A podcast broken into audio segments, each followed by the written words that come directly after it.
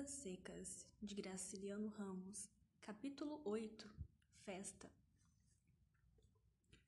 Fabiano, Sinha Vitória e os meninos iam à festa de Natal na cidade. Eram três horas, fazia grande calor. Redemoinhos espalhavam por cima das árvores amarelas nuvens de poeira e folhas secas. Cala a boca, Cadu! Obrigada.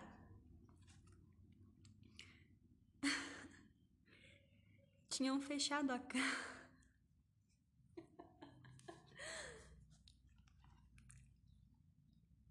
Tinham fechado a casa. Atra...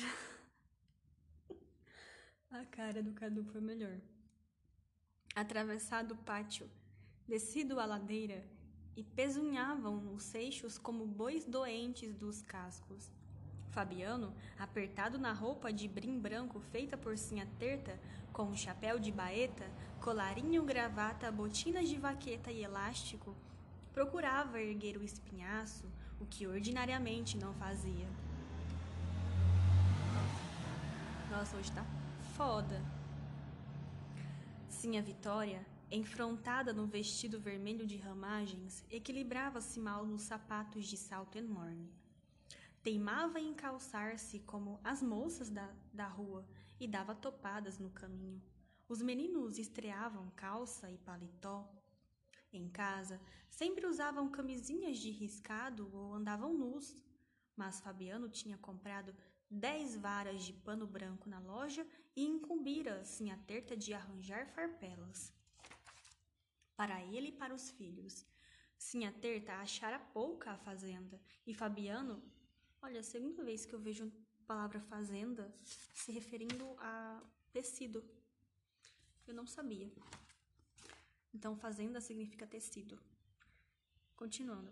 E Fabiano se mostrara. Pera, voltar um pouco mais para entender a frase toda.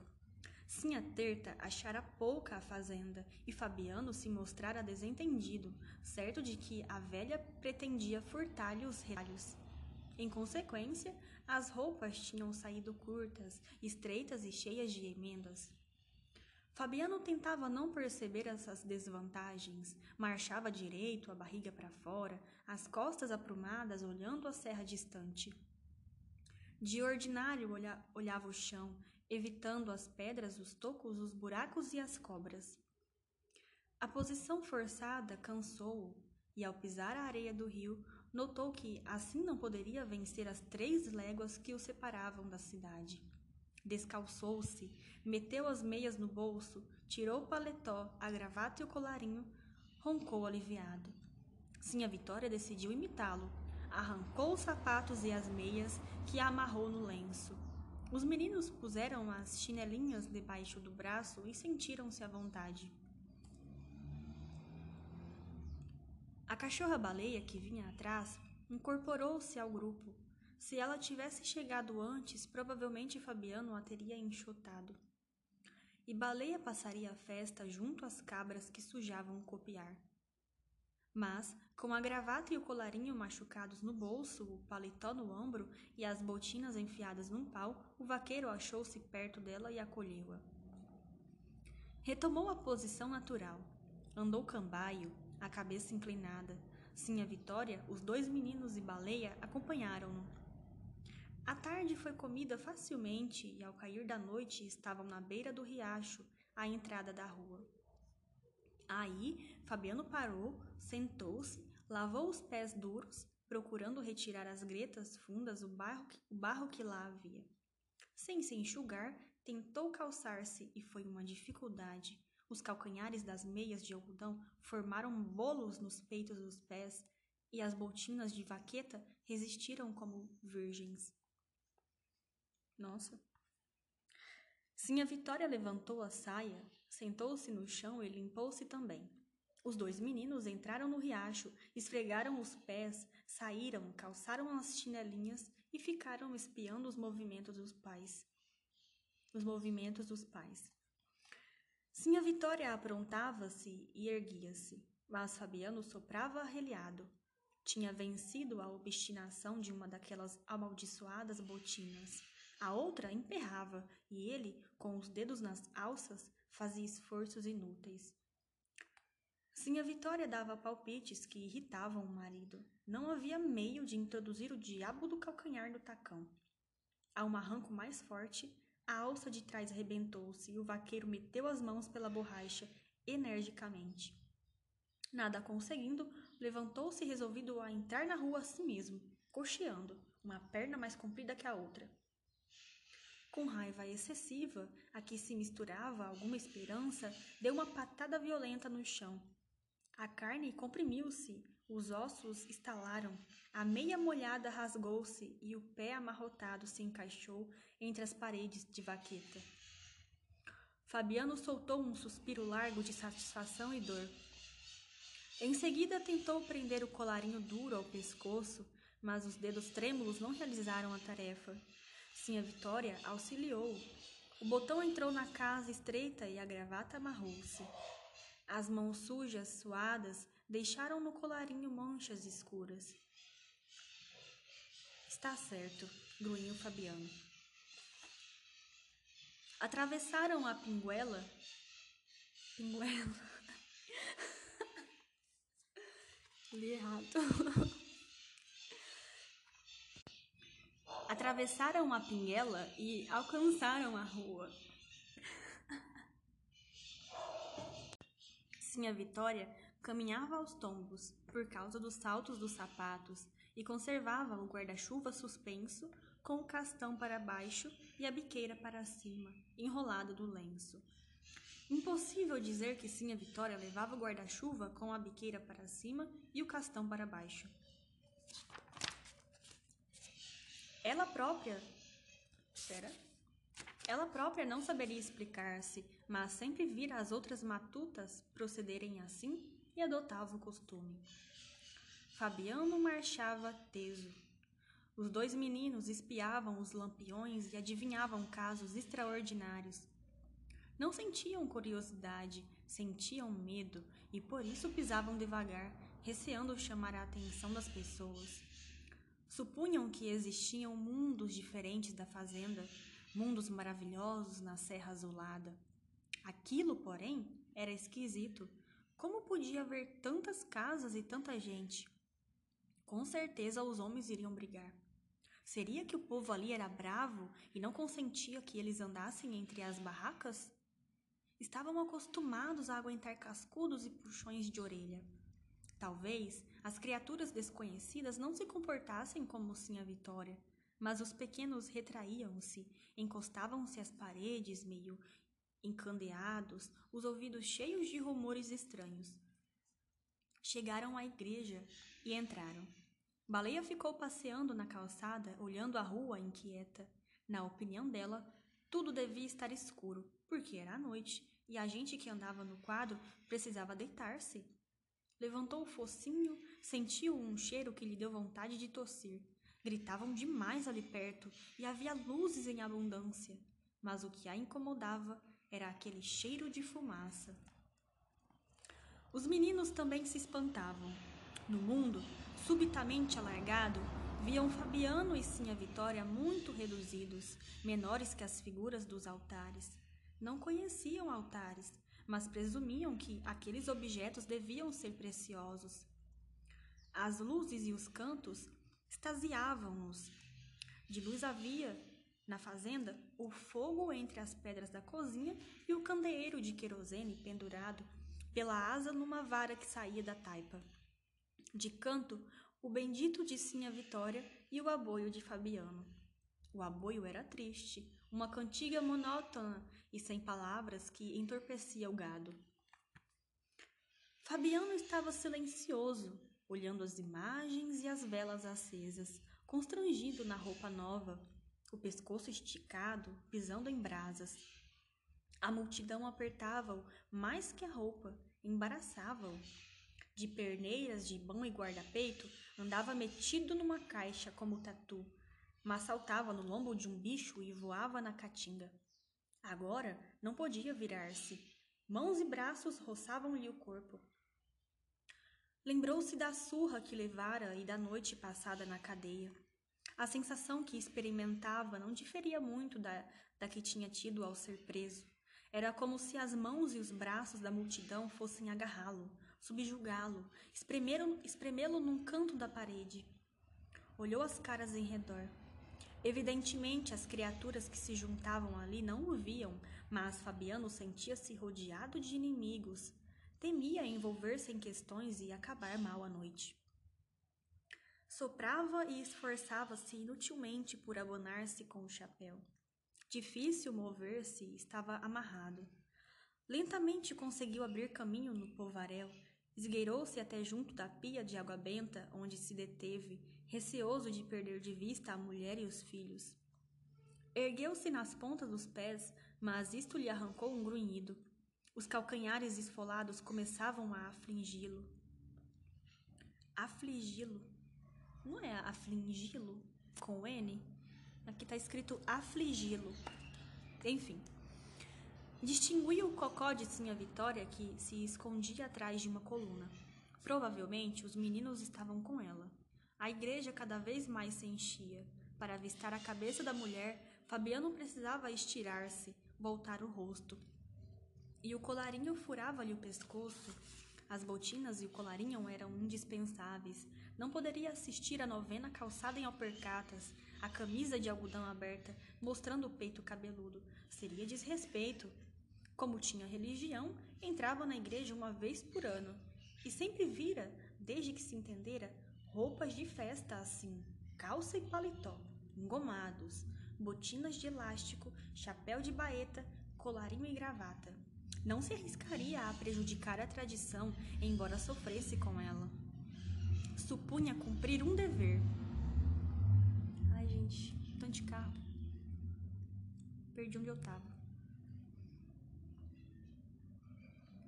Supunha cumprir um dever. Tentava aprumar-se, mas a disposição esmorecia. O espinhaço vergava naturalmente. Os braços mexiam-se desengonçados.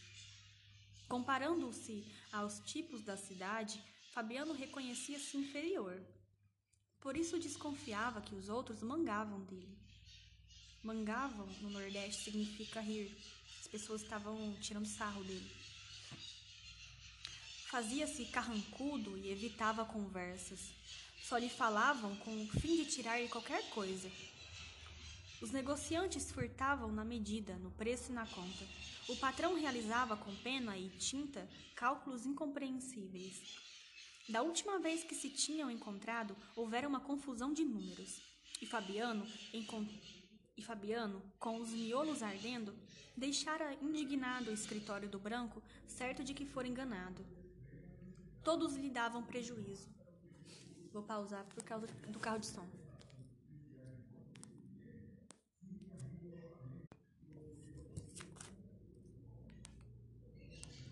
Ou se o sensor ajudar, né?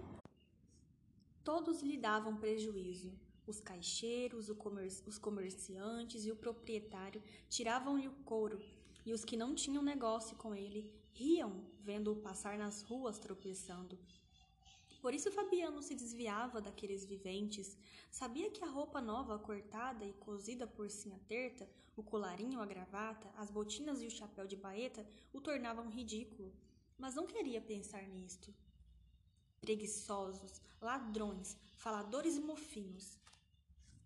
Estava convencido de que todos os habitantes da cidade eram ruins. Mordeu os beiços. Não poderia dizer semelhante coisa. Por falta menor, aguentara facão e dormira na cadeia. Ora, o soldado amarelo sacudiu a cabeça, livrou-se da recordação desagradável e procurou uma cara amiga na multidão. Se encontrasse um conhecido, iria chamá-lo para a calçada, abraçá-lo, sorrir, bater palmas. Depois falaria sobre gado. Estremeceu. Tentou ver o cocó de Sinha Vitória. Precisava ter cuidado para não se distanciar da mulher e dos filhos. Aproximou-se deles, alcançou-os no momento em que a igreja começava a esvaziar-se. Saíram aos encontrões, desceram os degraus. Empurrado, machucado, Fabiano tornou a pensar no soldado amarelo. No quadro, ao passar pelo Jatobá, virou o rosto. Sem motivo nenhum, o desgraçado tinha ido provocá-lo, pisar-lhe o pé. Ele se desviava com bons modos.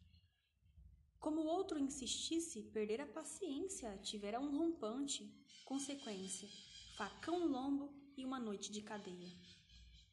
Convidou a mulheres. Isso aqui foi um pensamento, no caso, não é que aconteceu no momento. Ele está lembrando do dia que ficou na cadeia. Continuando. Convidou a mulher e os filhos para os cavalinhos, arrumou-os, distraiu-se um pouco vendo-os rodar. Em seguida, encaminhou-os às barracas de jogo. Coçou-se, puxou o lenço, desatou, contou o dinheiro com a tentação de arriscá-lo no bozó. Bozó é jogo, aposta. Se fosse feliz, poderia comprar a cama de couro cru, o sonho de Sinha Vitória. Foi beber cachaça numa tolda, voltou. Pôs-se a rondar indeciso, pedindo com os olhos a opinião da mulher. Sim, a Vitória fez um gesto de reprovação e Fabiano retirou-se, lembrando-se do jogo que tivera em casa de seu Inácio com o soldado amarelo. Fora roubado, com certeza fora roubado. Avizinhou-se da tolda e bebeu mais cachaça. Pouco a pouco ficou sem vergonha. Festa é festa. Bebeu ainda uma vez e empertigou-se olhou as pessoas desafiando-as, estava resolvido a fazer uma asneira. Se topasse soldado amarelo, esbodegava-se com ele. Andou entre as barracas, emproado, atirando coices no chão, insensível às esfoladuras dos pés. Queria era desgraçar-se. Dar um pano de amostra àquele safado. Não ligava a importância à mulher e aos filhos que o seguiam. Apareça um homem! berrou. No barulho que enchia a praça, ninguém notou a provocação, e Fabiano foi esconder-se por detrás das barracas, para lá dos tabuleiros de doce. Estava disposto a esbagaçar-se, mas havia nele um resto de prudência. Ali podia irritar-se, dirigir ameaças e desaforos a inimigos invisíveis. Impelido por forças opostas, expunha-se e acautelava-se, Sabia que aquela explosão era perigosa, temia que o soldado amarelo surgisse de repente, viesse plantar-lhe no nó. Pera, viesse plantar-lhe no pé a reiúna. O soldado amarelo, falto de substância, ganhava fumaça na companhia dos parceiros. Era bom evitá-lo. Mas a lembrança dele tornava-se às vezes horrível e Fabiano estava tirando uma desforra. Estimulado pela cachaça, fortalecia-se. Cadê o valente? Quem é que tem coragem de dizer que sou feio? Apareça um homem. Lançava o desafio numa fala atrapalhada, com o vago receio de ser ouvido. Ninguém apareceu.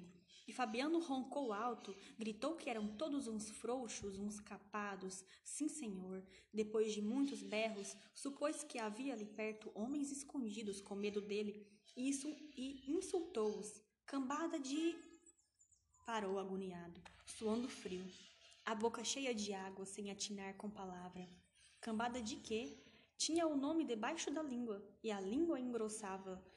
Perra, Fabiano cuspia. Fixava na mulher e nos filhos uns olhos vidrados. Recuou alguns passos, entrou a engulhar.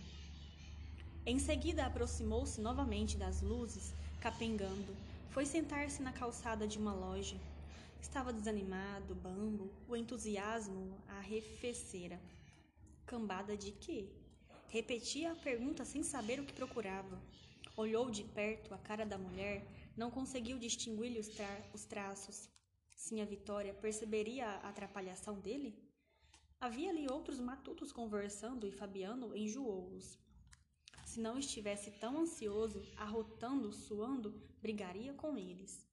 A interrogação que lhe aperreava o espírito confuso juntou-se à ideia de que aquelas pessoas não tinham o direito de sentar-se na calçada.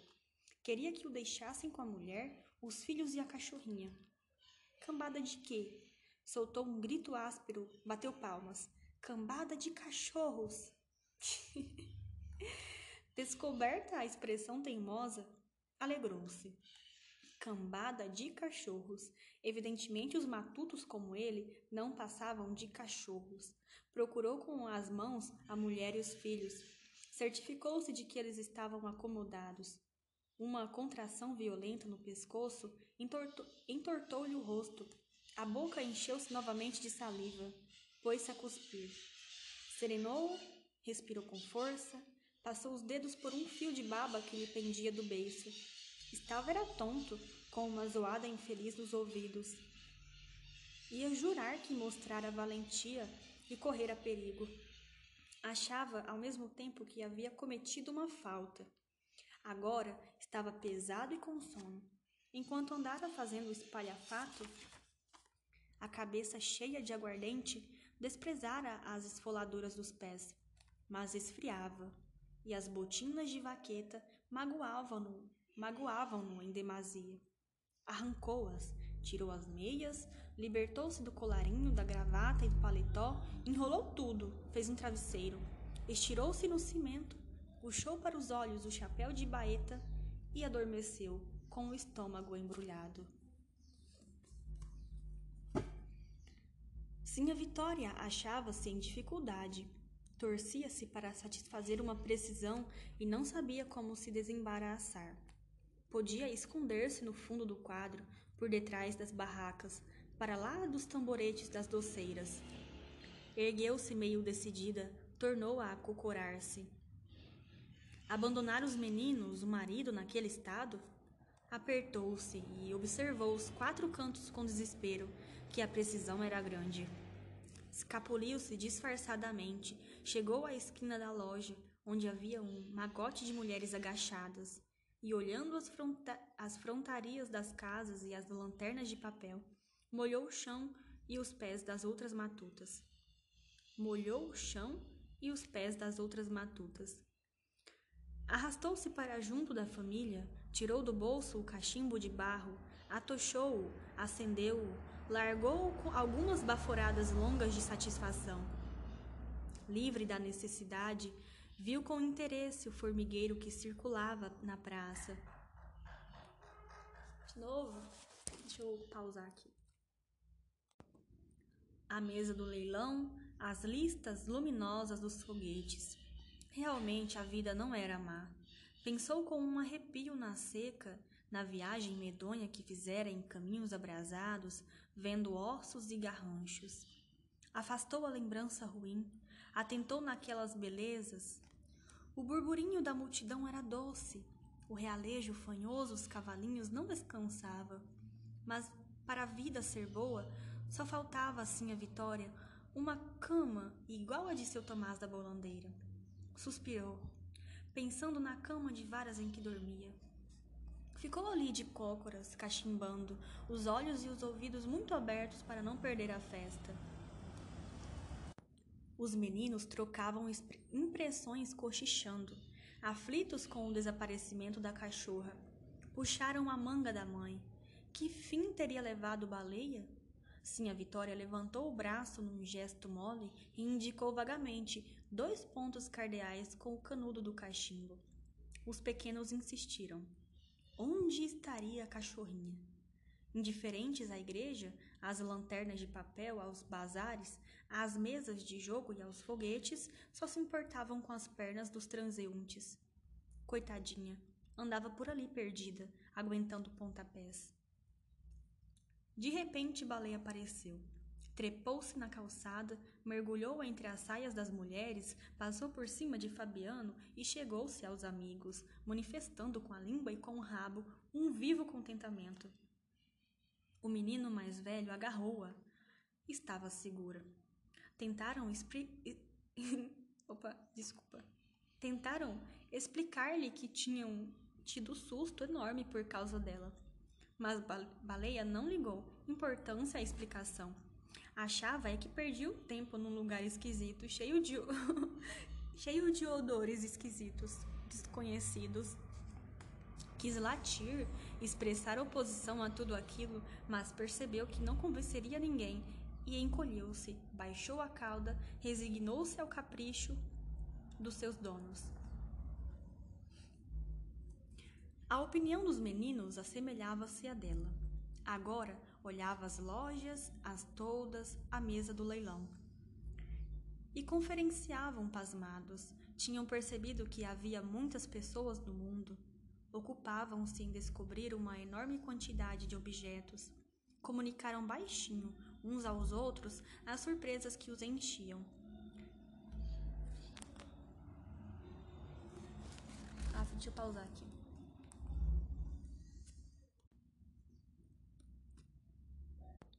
Impossível imaginar tantas maravilhas juntas.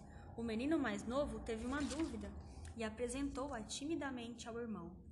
Seria que aquilo tinha sido feito por gente? O menino mais velho hesitou, espiou as lojas, as toldas iluminadas, as moças bem vestidas. Encolheu os ombros. Talvez aquilo tivesse sido feito por gente. Nova dificuldade chegou-lhe ao espírito. Soprou-a no ouvido do irmão.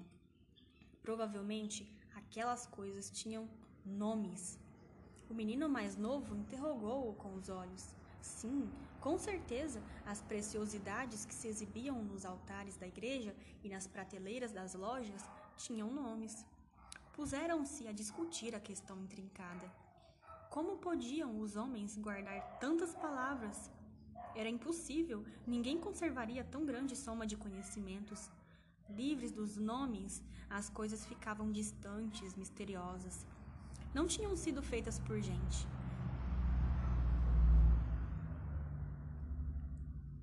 E os indivíduos que mexiam nelas cometiam imprudência. Vistas de longe, eram bonitas, admirados e medrosos, falavam baixo para não desencadear as forças estranhas que elas porventura encerrassem. E Baleia cochilava. De quando em quando, balançava a cabeça e franzia o focinho. A cidade se enchera de suores que a desconcertavam. Sinha Vitória enxergava, através das barracas, a cama de seu Tomás da Bolandeira, uma cama de verdade. Fabiano roncava de papo para cima, as abas do chapéu cobrindo-lhe os olhos. O quengo sobre as botinas de vaqueta, Sonhava agoniado e Baleia percebia nele um cheiro que o tornava irreconhecível. Fabiano se agitava, soprando. Muitos soldados amarelos tinham aparecido. Pisavam-lhe os pés com enormes reiúnas e ameaçavam-no com facões terríveis.